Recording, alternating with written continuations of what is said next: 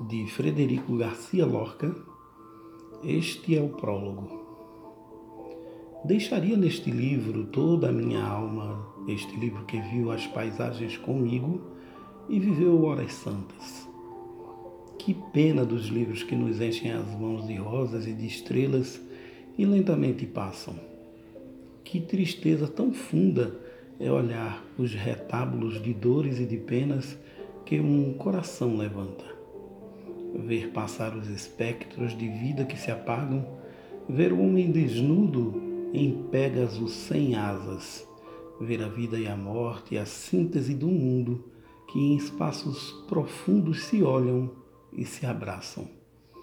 Um livro de poesias é o outono morto. Os versos são as folhas negras em terras brancas, e a voz que os lê é o sopro do vento que lhes incute nos peitos entranháveis distâncias. O poeta é uma árvore com frutos de tristeza e com folhas murchas de chorar o que ama. O poeta é o médium da natureza que explica a sua grandeza por meio de palavras. O poeta compreende todo o incompreensível e as coisas que se odeiam, ele, amigas, as chama. Sabe que as veredas são todas impossíveis e por isso de noite vai por elas com calma. Nos livros diversos entre rosas de sangue vão passando as tristes e eternas caravanas que fizeram ao poeta, quando chora nas tardes, rodeado e cingido por seus próprios fantasmas.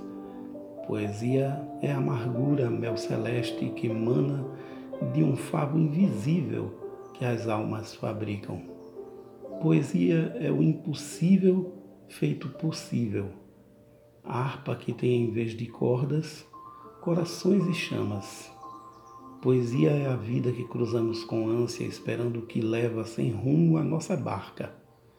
Livros doces de versos são os astros que passam pelo silêncio mudo para o reino do nada, escrevendo no céu suas estrofes de prata. Oh, que penas tão fundas e nunca remediadas as vozes dolorosas que os poetas cantam. Deixaria neste livro toda a minha alma.